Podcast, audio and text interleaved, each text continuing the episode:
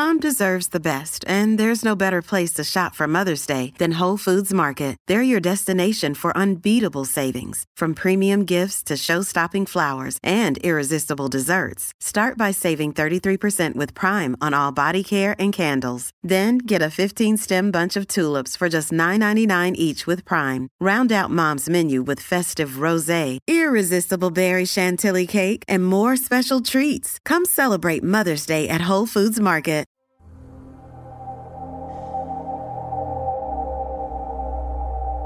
Hello，晚上好，欢迎来到今晚的奇闻事件部，我是主播莫大人。Hello，大家晚上好，我是陈默。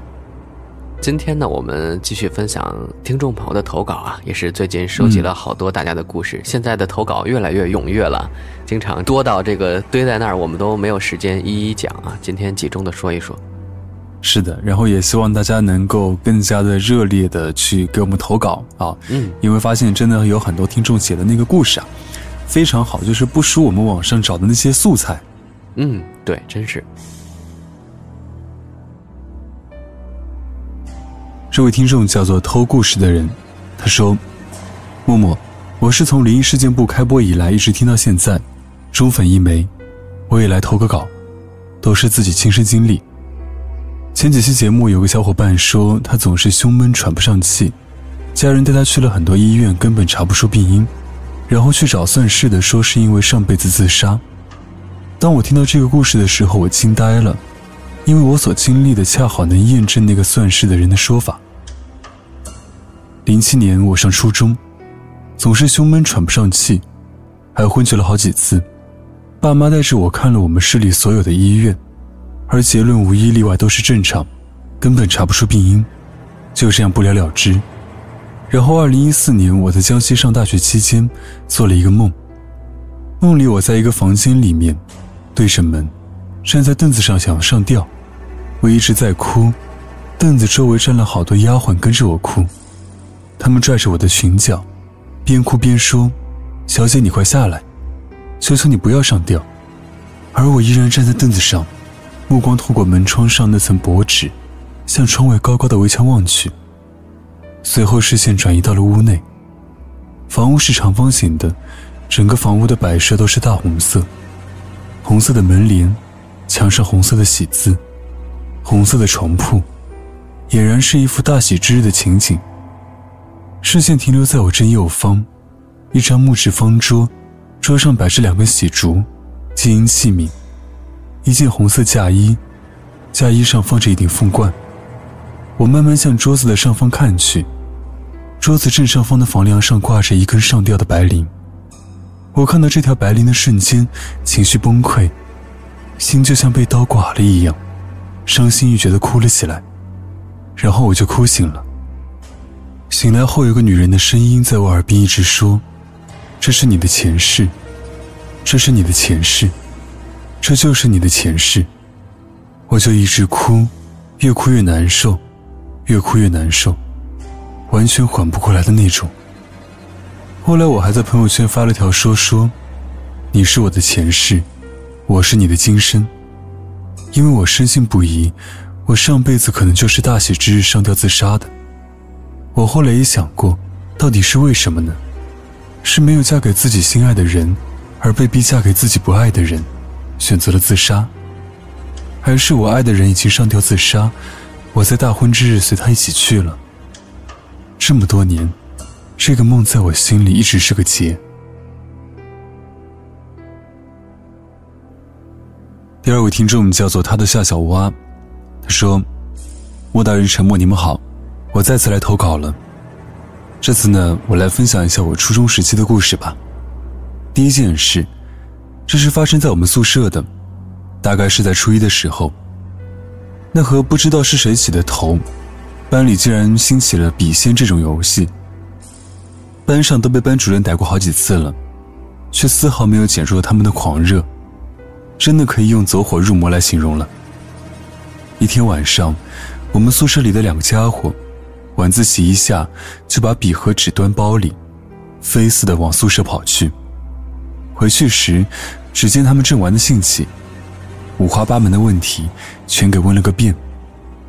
突然，门咚一下被推开，这下坏了，不是别人，正是来查人数的宿管阿姨。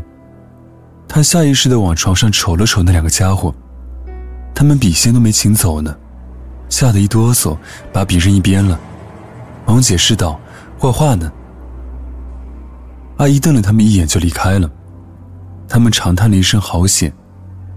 可万万没想到，险的还在后头呢。他们因为宿管阿姨的打断，所以也不那么将就了，只是随便把笔扔回柜子里，就倒头躺下去。很快就忘了刚刚的事情，开始吹起了自己在游戏里多么风光了。突然，开着的阳台门砰的一下就关了。宿舍顿时鸦雀无声，因为我们知道，阳台的窗户是关上的。方才安静了一会儿，宿舍的抽水桶竟然自己抽起水来，连按下抽水键的声音都那么清晰。我们吓得大气不敢出了。第二天起来，玩笔仙的同学 A 尖叫着起身，因为昨晚的铅笔，他记得明明放回了柜子里。现在居然被发现在自己枕头底下。同学 B 也是面如土灰，因为他戴在胸口的黑曜石，竟然有了一道裂痕。他们吓得赶紧把铅笔砸了远远的，扔到学校外面的荒地上了。另一件事呢，是另一个宿舍的好朋友阿畅告诉我的。他说，他们宿舍有个小胖很怕鬼，但是他自己却隔三差五的会梦游。下面，我就以阿畅为第一人称视角为大家进行转述吧。一天晚上，我心事有点多，所以一直在床上翻来覆去，难以入睡。忽然，小胖直挺挺的坐了起来，我被吓了一跳。借着窗外昏黄的路灯，我看到他是闭着眼睛的。随后，他站了起来，从台阶上一步一步的走到地面上来。眼睛依然是紧闭着的。他向阳台一边走，一边奇怪的摇头。而且那笑声，更像是一个女人。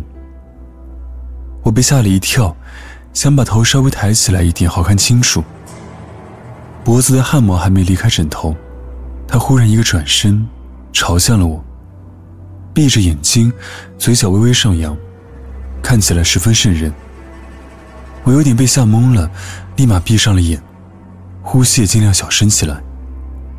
只听见脚步声，慢慢的向我床下走来。后来正好停在我枕头下面。他阴阳怪气的用一种很扭曲的声音对我说：“你是第二个。”我听完吓得快崩溃了，更加是大气都不敢出了，心中不停的默念着“嗡嘛呢呗咪吽”。也许是当天太累了，我不知过了多久，还是睡去了。来回的脚步声也渐渐在我耳畔探出。由于小胖梦游已是屡见不鲜了，所以我第二日也没有去兴师问罪。我只是有点担心和害怕，他口中的我是第二个，到底是怎么个意思？我一天都没琢磨清楚。后来因为中考迫在眉睫，我也很快把这件事忘了。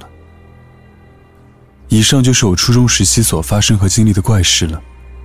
现在回想起来，也算是初中回忆里酸甜苦辣之外的独特调味剂吧。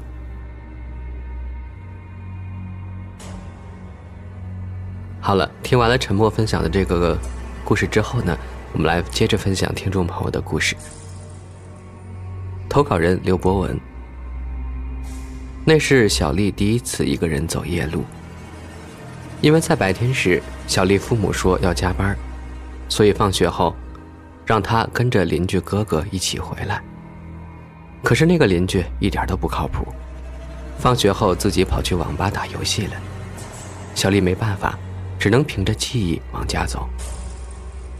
他们家离得比较远，平时时父母都骑车来接，可这次邻居自己一个人骑自行车去了网吧，只把她丢在校门口。小丽越走天越黑，此时街道上人也逐渐少了。到了最后，路上只剩下她一个人，跟另一个高个子男人。当时小丽有些害怕，因为她发现那个高个男人没有脚，是在半空中飘着的。小丽年龄不大，也没有鬼鬼神神的概念，她就觉得那人一直好像是故意跟自己保持一定的距离似的。小丽走，那人在前面走，小丽停下，那人也停了下来。就这样走走停停，不知不觉便到了小丽家门口。她长舒一口气，而前面那人也不知在什么时候消失不见了。后来的日子里，小丽放学只要父母没来接，那个人都会出现在小丽回去的路上。后来她把那件事告诉了父母，父母一听，顿时脸色就变了。他们告诉小丽，让她别害怕，那个人呢是她以前的叔叔。小丽听了有些纳闷儿，但父母却没有再继续讲下去。直到后来有一天，小丽去奶奶家玩。奶奶晚上给她讲故事时，提到，原来小丽以前是有一个叔叔的，可惜在她生前因为车祸失去了双腿，之后想不开喝农药自杀了。说到这里，小丽看奶奶眼里泛起泪花来。听完奶奶说的话，她没有觉得害怕，反而有些悲伤。后来直到小丽毕业，她叔叔都再也没有出现过。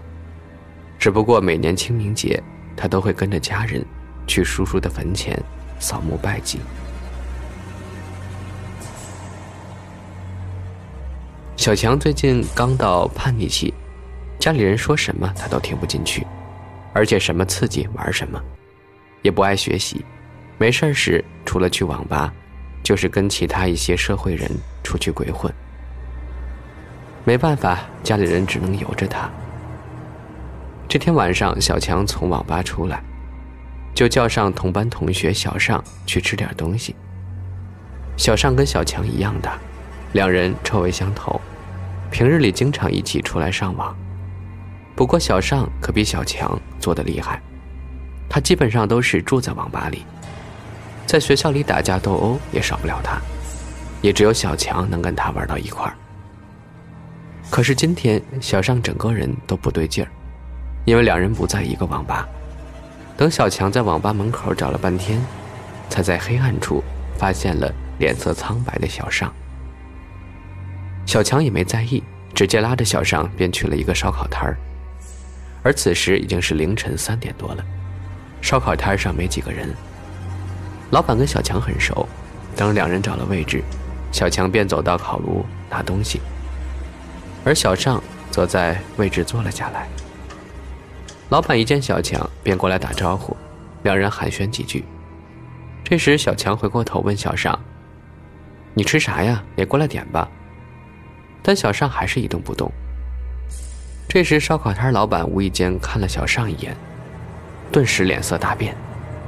他叫小强别过去了，然后赶紧把他拉到烤炉后边。小强被这弄得莫名其妙，就问老板。咋了？咋回事？老板告诉他：“现在说你会害怕的，等会儿天亮了我再告诉你。”小强很纳闷，也就跟着过去了。到了四点多钟，这时远处传来一阵鸡叫，东边泛起了鱼肚白。小强抬起头一看，发现小尚竟然不知什么时候不见了。这时烧烤摊老板才告诉他。刚才他无意看到小强带来那个人，也就是小尚，竟然头顶凹下去一大块，而且鲜血直流，右半边的眼珠子都掉出来了，所以他让小强赶紧过来躲起来。小强听得半信半疑，自己把小商带过来时，并没有发现呀。但烧烤摊老板又告诉他，以前呀自己是帮人关香的，所以他才能看出来。就在两人正说话时，突然小强手机响了，拿起来一看，原来是学校打来的。电话那头传来一个消息，使他顿时掉进了冰窟窿里。昨晚小尚在网吧上网时，跟别人发生口角，打了起来。混乱之中，小尚被人活活打死了。小强回到家后，再也不敢晚上出去了。他来到学校，看着以前小尚坐的位置，心里不由得一阵后怕。